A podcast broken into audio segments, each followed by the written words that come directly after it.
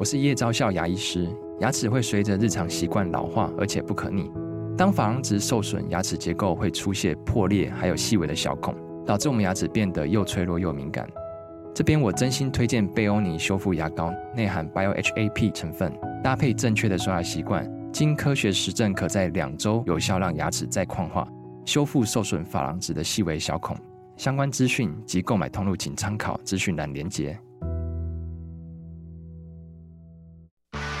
热门财经议题、即时投资快讯、焦点新闻话题，陈凤欣与您同步掌握。欢迎收听《财经起床号》。Hello，各位听众，大家早！欢迎大家来到九八新闻台《财经起床号》节目现场，我是陈凤欣。一周国际经济趋势，在我们线上的是我们的老朋友丁学文。Hello，学文早。哎，凤欣，各位听众，大家早安。哇，凤欣，你声音都哑了。真的吗？你真的觉得我声音哑了？对啊，鼻音很重。哦，真的哈。哦，对，有啊，我不是有在群组里头讲吗？对啊，看到，所以我说你要保重。好好好，OK，好来，来我们来看一下这个礼拜呢，《经济学人》的关键字，我们来挑五个。对啊，呃，我想过去一个礼拜哦，还是蛮精彩的哦。我们今天挑的第一个关键字呢，谈的是阿根廷哦，是在政治板块这一块哦。十一月十九号，阿根廷的总统大选第二轮的投票结果出炉哦，极右翼的候选人米莱哦。打败了经济部长马萨，赢得了这一次大选。那五十三岁的米莱呢，本身是经济学家，现在也是一个国会议员。因为很多的立场跟美国的川普很像，所以有人说他是阿根廷的川普啊。他在选前承诺呢，要透过大幅的削减预算，用美元取代现在啊阿根廷的披索，以及关闭央行来解决阿根廷长期存在的经济问题而胜选了。不过说到底。米兰不是川普，阿根廷更不会是美国。米莱现在面临的经济状况，比大萧条以来的任何一位总统要棘手。许多人投票给他，并不是因为他的煽动性言论，而是一种绝望之下的赌一把。现在的阿根廷真的非常需要一个紧急的经济政策，挽救已经病入膏肓的经济困境啊。第二个关键字呢是 Open AI 啊。十一月十七号，人工智慧 Chat GPT 的开发者 Open AI 突然解除了。他们的 CEO Sam Altman 的职位啊，这不但震惊了员工、股东和矽谷。不过，这份公告不到二十四个小时，OpenAI 上演了大翻转的戏码，传出包括 Microsoft 在内的投资人向董事会开始施压，希望 Altman 可以回归复职。一直到十一月二十一号的深夜，OpenAI 在社群平台 X，就是以前的 Twitter 啊，宣布 Sam Altman 会回归担任 CEO。Altman 随后证实会重返。短短三天之内，一场宛如台湾八点档的肥皂剧剧情，在今年爆红的生成式人工智慧 OpenAI 上面上演。第三个关键字币安啊，十月二十二号，全球最大的加密货币交易商币安涉嫌违反美国的洗钱防治法，遭到美国司法部跟财政部的调查。人称 CZ 的执行长赵长鹏已经跟美国达成认罪的协商，决定支付四十三亿美元。相当于新台币一千三百六十亿元的罚款。那这项和解的协议哦，会维持币安的营运，调查工作也会告一段落。美国商品期货交易委员会在诉状中说出，至少从二零一九年七月以来，币安就开始为美国民众提供和执行没有注册的衍生性商品的交易，还让犯罪分子能够轻易移转窃取来的资金和非法的收益，包括。哈马斯、伊斯兰圣战组织都透过币安的交易超过了十万笔。第四个关键字，NVIDIA 哦，十一月二十一号，NVIDIA 公布了第三季的财报。这一季，NVIDIA 创下了一百八十一点二亿美元的一个营收，比去年成长百分之两百零六。主要驱动力就是 Data Center 资料中心。这个季度的资料中心营收是一百四十五点一亿美元，成长百分之两百七十九。季营收跟资料中心营收双双创下了新高。NVIDIA 的执行长黄仁勋表示，企业的强劲成长反映出广泛的产业平台正从通用目的转移到加速运算，还有生成式的人工智慧，包括大型语言模型、消费者网络公司，甚至全球云端服务供应商都是第一批的先行者。而下一波浪潮正在成型，包括政府跟区域性的内容服务供应商。也开始投资人工智慧云端，迎合各地的需求。今天最后一个关键字啊，社交媒体。在批准 X 上发布反犹太主义的一些言论之后啊，Elon Musk 试图应对这一场批评的风暴，在美国白宫猛烈批评他啊、呃，明显支持可怕的阴谋理论后，Musk 坚称他不反犹太，他还宣称 X 上对以色列使用非殖民化一词和其他暗示犹太人种族灭绝的术语的用户会被暂停使用啊。那这个事情发布之后，包括 Apple、Disney 和 IBM 都撤回了广告。不过，X 不是唯一一家因为反犹太这个争议而陷入困境的社交媒体。许多犹太名人开始敦促抖音（中国的抖音）要解决平台上反犹太的言论啊。美国喜剧演员啊 d a s a Cohen 啊就表示，抖音正在发起自纳粹以来最大的反犹太民族主义运动。刚刚讲的这几件事情，都真的是过去这一段期间呢，大家最受瞩目的新闻，不管是阿根廷啊、OpenAI 啦、币安的问题，还有 NVD 啊。不过，我觉得社交媒体这件事情啊，我现在很担心，因为当然你要说反犹太这个讯息，对我们来说是很危险的哈。但问题是，如果认为以色列政府现在做的不对，会不会就被？呃，无无呃无嗯、这个没有上限的，就把它认定为反犹，这个界限呢、哦，如果不去划分好的话，它会变成犹太人对于全世界媒体的另一次钳制。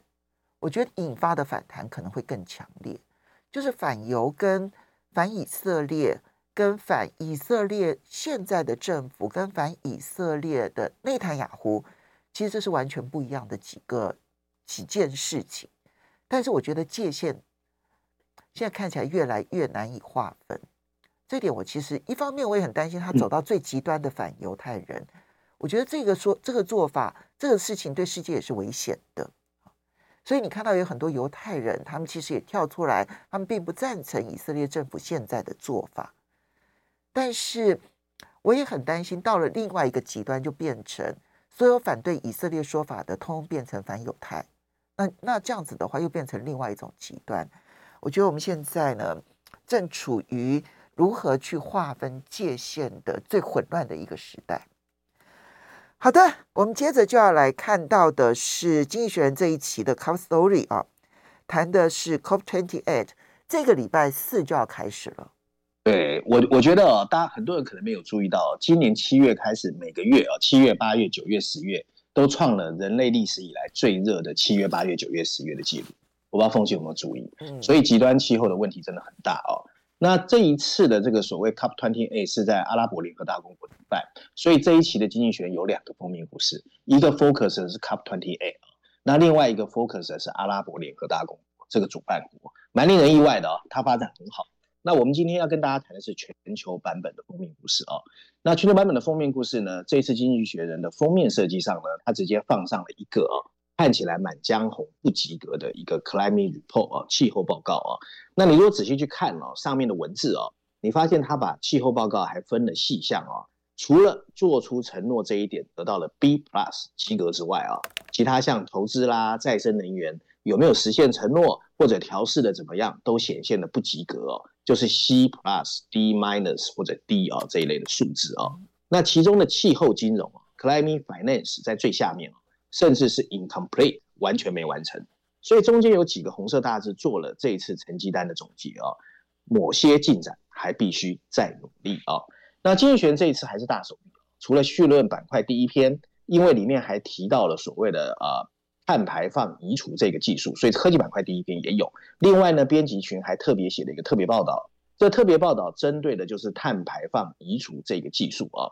它那这个技术过去不大受人关注，不过经济学人认为，特别报道里面认为啊，这个技术其实在第二个阶段是非常重要的。那我今天跟大家稍微 summary 一下绪论的文章啊。那绪论板块的文章一开始就提醒我们，二零一五年啊，在巴黎举办的 COP Twenty One。上面达成的协议，我们现在回头看啊，充满着无力感啊。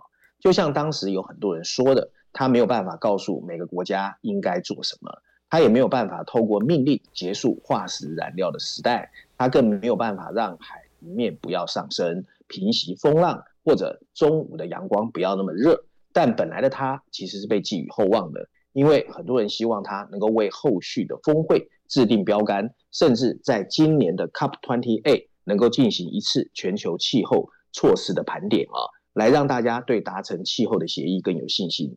如今看起来，全球的再一次齐聚杜拜的 COP28 啊，对所谓的措施盘点出乎意外的啊，其实态度是蛮积极的。在巴黎协议的时候，大家相信，如果我们什么都不做，二一零零年的时候，全球暖化会比工业前的水准高出三度 C 以上。可是因为大家还是有照一定的政策去推，现在可以增加的是二点五到二点九度 C 一样以左右啊。尽管这个数字还是很高，但凭良心来说，总是有有一点进步。最大的进步就是来自于全世界更便宜、更广泛的再生能源已经出现。二零一五年全球太阳能装置的容量啊，大概是两百三十吉瓦啊，去年已经达到了一千零五十吉瓦。更好的政策也开始在展开。二零一四年只有百分之十二的能源相关碳排放纳入了碳定价。好，我们稍微休息，欢迎大家回到九八新闻台财经起床号节目现场，我是陈凤欣，在我们线上是我们的老朋友丁学文，也非常欢迎 YouTube 的朋友们一起来收看直播。好，这个呢是。要针对 COP28 啊，这个呃第二十八届的全球气候峰会所提出来的气候报告讨论，而这里面其实很清楚可以看到，通通都是红字，哈，一片红字。嗯、刚刚提到，确实在再生能源的价格降低这件事情上面是有一定功效的，各国的政策协助上面也发挥了一定的功能。我们继续听下去。对，事实上啊，二零一四年的时候啊，全球大概只有百分之十二的能源相关的碳排放纳入了碳定价。那个时候的平每吨哦，平均的价格是七美元。可是现在呢，已经有百分之二十三的温室气体碳碳排放被纳入啊，价格也涨到了三十二美元啊。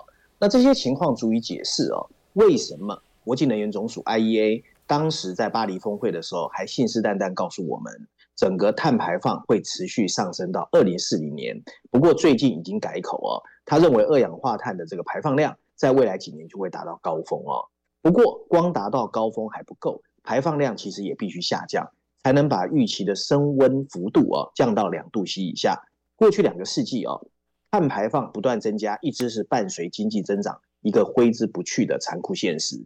而成功扭转这个局面，确实足以被认为。和气候斗争有了一个漂亮结果，但把所有这些进步都归功于巴黎协议也是愚蠢的。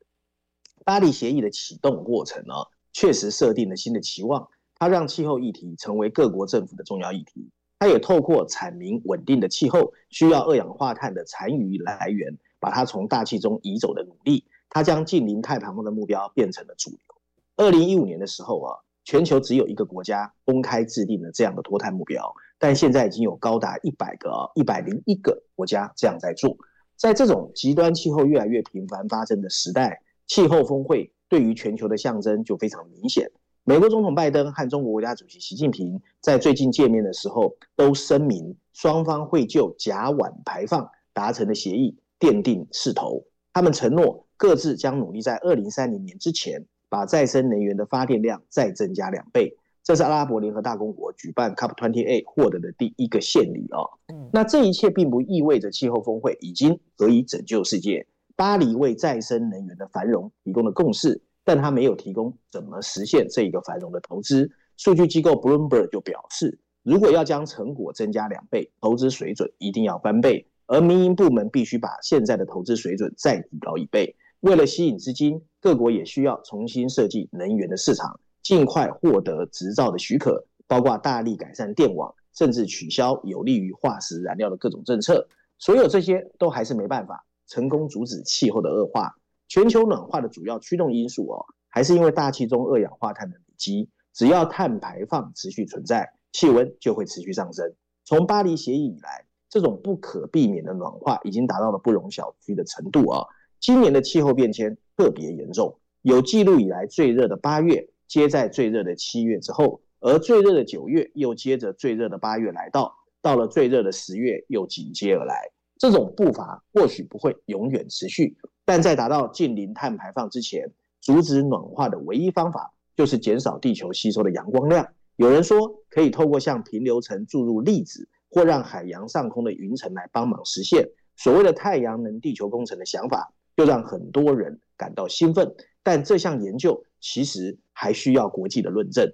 这个受渐进主义和制度束缚的气候峰会不适合进行这些讨论。不过，在二零二八年下一次盘点之前，这个世界还是必须找到一些更具体的方式，移除二氧化碳的机制啊。其实特别报道这一次针对就是移除二氧化碳的机制啊，确实经济学认为比较适合气候峰会的全值范围啊，因为它跟太阳能地球工程一样，这个过程涉及方方面面。石油公司现在谈论的二氧化碳移除切实际，而石化产业也很难自我阉割去推动改革。为了减轻这种担忧，各国必须在下一轮所谓的国家自主贡献中明确它的移除计划，就是他们必须在二零二五年之前。向彼此移交进一步的行动建议。为了防止捏造事实，他们还必须把移除目标和减排目标顺利的分开来。文章最后一段提到哦，跟碳排放和调整调适相比哦，这似乎是一个比较靠后的这个优先事项。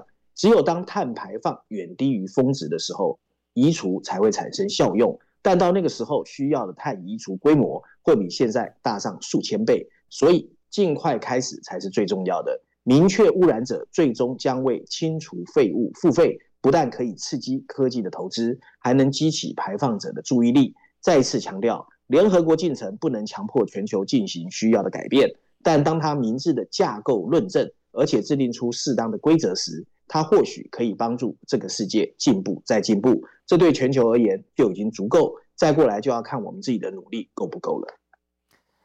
移除二氧化碳。它的方法是要用工程的方法，然后到大气层里头去移除二氧化碳吗？它的它的一种技术啊，是一种 capture，就是捕获。我不知道凤姐有没有听过？碳有有有有。碳捕获之后，再把它储存。有人说储存在海洋深底呀、啊，或者是大地底下，嗯、来把整个碳从大气层中挖走。那这种碳移除技术啊，其实蛮新的，有一些新创在做，但还不是太成熟。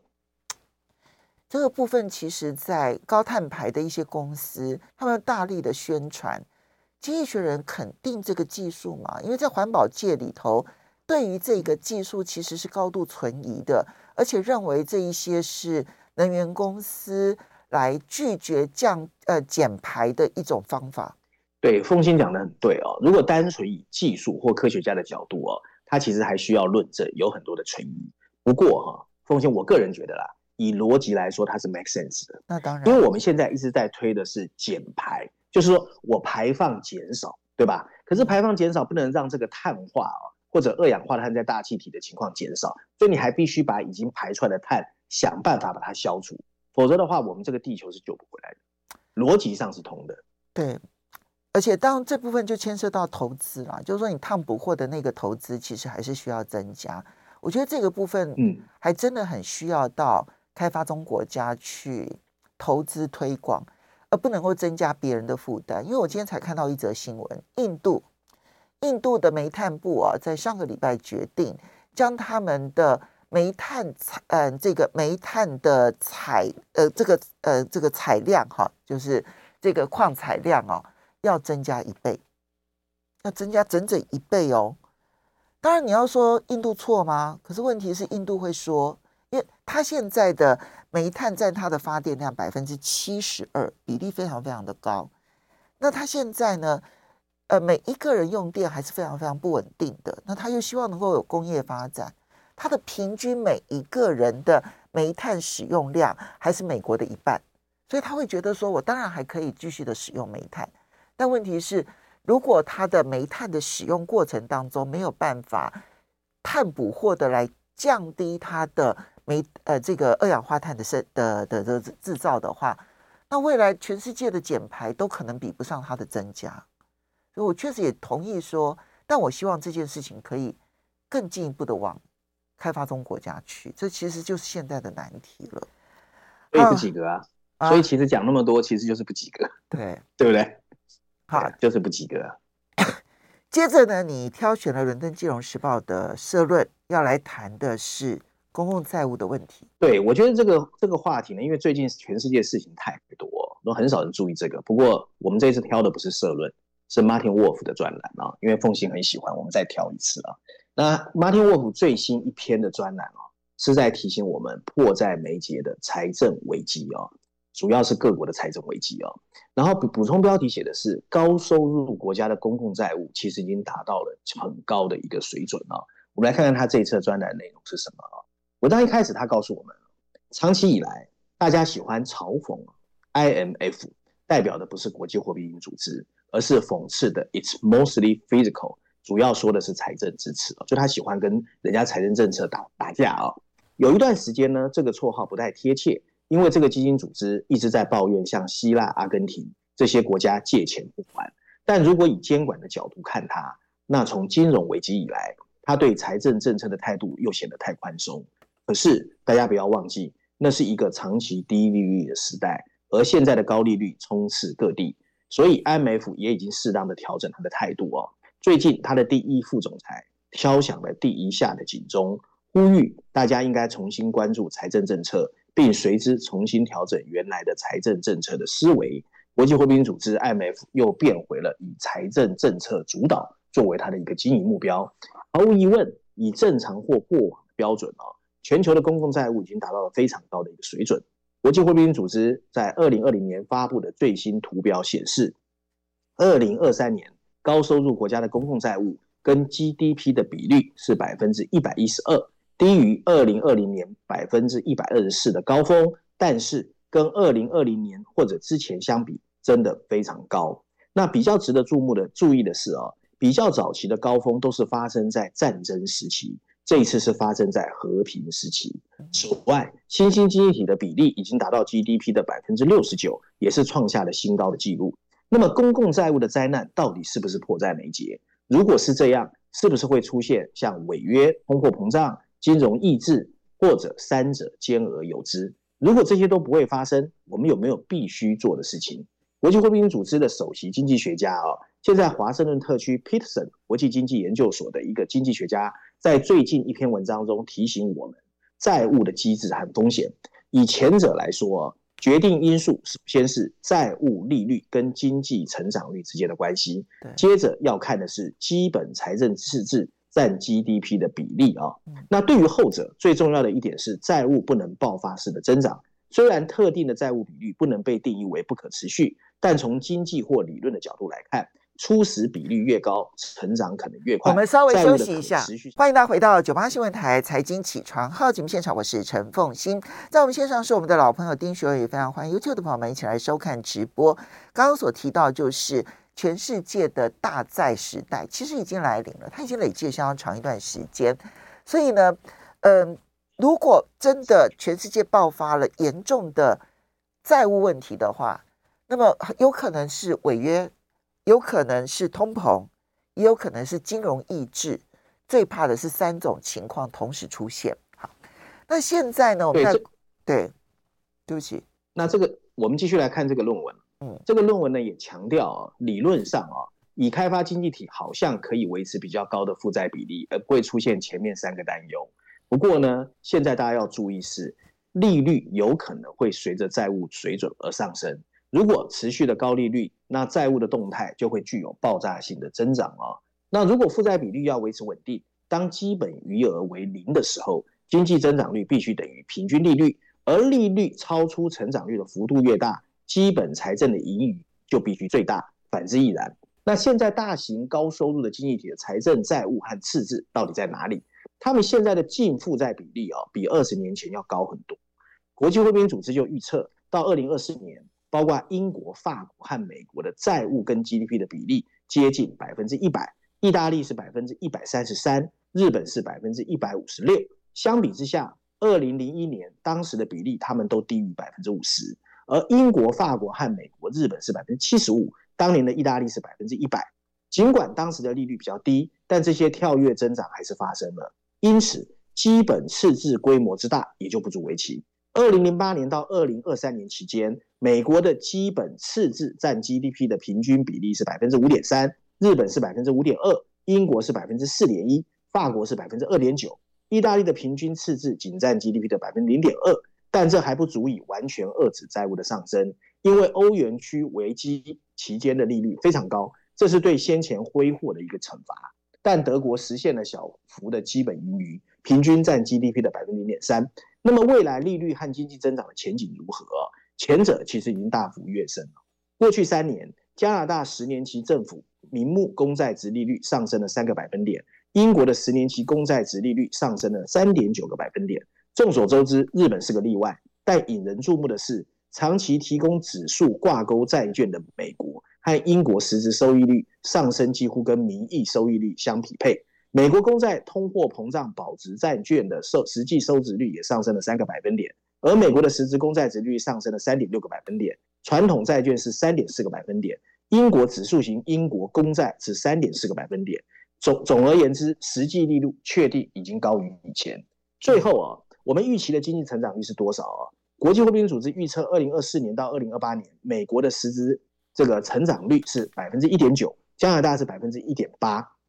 然后日本是百分之零点六，相对于今天的实质利率来说，增长率明显过低。所以文章最后提到啊，如果政府想要避免债务爆炸的风险，不想诉诸意外的通货膨胀或金融抑制，他们就必须收紧目前仍处于超宽松状态的财政政策。但在经济增长现在放慢、国防负担不断扩大、绿色的需求又越来越高的同时，他们不会这么做。所以更快的经济成长才有帮助。但是，就像英国曾经发生的前首相 Liz Truss 所证明的，他不会透过神奇手段一夕之间实现，所以痛苦的财政选择在政府面前越来越大。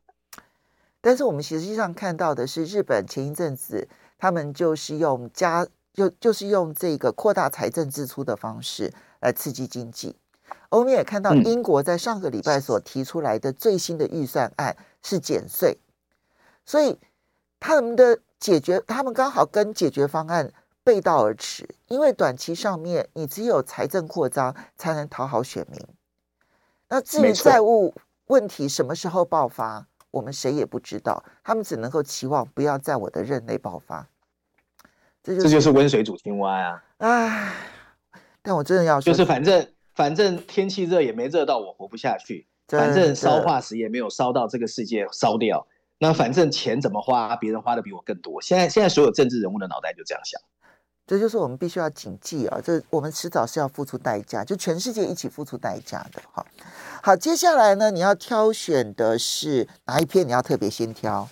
其实我觉得两篇都都蛮好看的啊，因为很多人一定很关心美国经济到底撑得住撑不住，因为最近美国经济看起来又很好。但是呢，这个阿拉伯联合大公国，我自己都蛮意外的。我不知道凤信对他了不了解啊？但他的发展真的连我。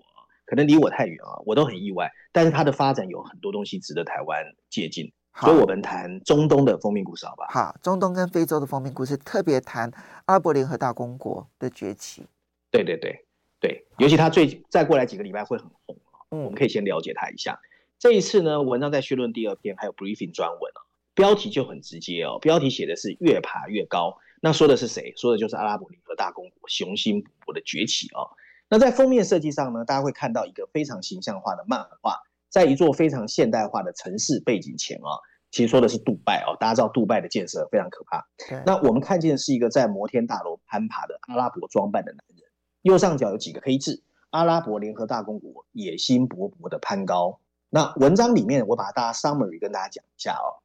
众所周知，接下来几个礼拜，杜拜的 COP28 会非常热闹，而阿拉伯联合大公国理所当然会在这个峰会上。跟全球代表呢进行各种的角力运作。不过，经济学人特别在文章一开始强调啊，COP28 不是他们关注阿拉伯联合大公国的主要原因，他们更在意的是这个国家就向全世界展示了怎么在现在这么多边世界中继续推进蓬勃的发展啊。首先，这个国家的人口仅占全球的人口的百分之零点一，GDP 更只占全球的百分之零点五。但大家知道吗？它的石油储量占据全球的百分之十。所以，他更聪明的是，他利用自己的石油财富进行了许多的超越。其中最特别的是，他经济超越政治。早在二零二零年，他就主动推动跟以色列的关系正常化，经济超越政治是第一个特例。近年来，还有随着中国商人、印度大亨、俄罗斯的亿万富豪和华尔街的银行家。纷纷在全球各地找寻一个稳定和成功的机会的时候，他们用很多的开放政策吸引了全球的人才和财富。更特别的是，大家要知道，新加坡的崛起是恰逢全球化的黄金时代。可是阿拉伯联合大公国这一次的崛起是在混乱无序的时代抓住了机会。它的成功和失败都在这个碎片化的世界提供了很好的教训跟航行的方向。首先，他充分发挥了自己的经济优势，去克服政治上的瓶颈，包括利用地理优势成功发展贸易的运转，又利用自己的富裕资金扮演全球资本运作的巨头。更可贵的是，他善用大量资本、运算能力还有数据。已经让自己成为全球第三重要的人工智慧的堡垒，仅次于美国跟中国。另外一个给我们的教训就是，他张开双臂欢迎外国人才。阿拉伯联合大公国专注于让自己成为一个更具吸引力的居住和经商之地。当其他国家青睐产业政策跟保护主义之际，他一直在推动开放贸易。当然，政治上的企图心跟他的一些动作，还是让大家对他有疑虑。在现在这么一个支离破碎的世界中，许多国家把寻找在全球舞台上发挥自己国家影响力的新方式当做最重要的方向。阿拉伯联合大公国在风险处处时，仍然向我们展现了一个未来的新希望，其实非常值得大家效法。好，他至少知道说，他不能只依赖石油，他要利用他的石油优势成功转型，这个是。阿拉伯联合大公国，其实沙特阿拉伯也在做同样的事情，只不过阿拉伯联合大公国，哎、没错没错，只不过沙特最大的竞争者，对对对，只是沙特的量体太大，它的转向可能没有办法像阿联酋这样子那个速度这么样子的快哈。那至于你这边本来想要谈的这个美国经济，它的标题是呃晚一点再问，没有共识，现在的共识就是没有共识。就大家如果现在非常看好明年的经济的话，可能有一点言之过早；如果非常看衰的话，可能也言之过早，对不对？没错。好的，我们要非常谢谢我们的老朋友丁学文带来这几篇文章，供大家做参考。我们要非常谢谢学文，下礼拜再见喽，然后明天见，拜拜。拜拜。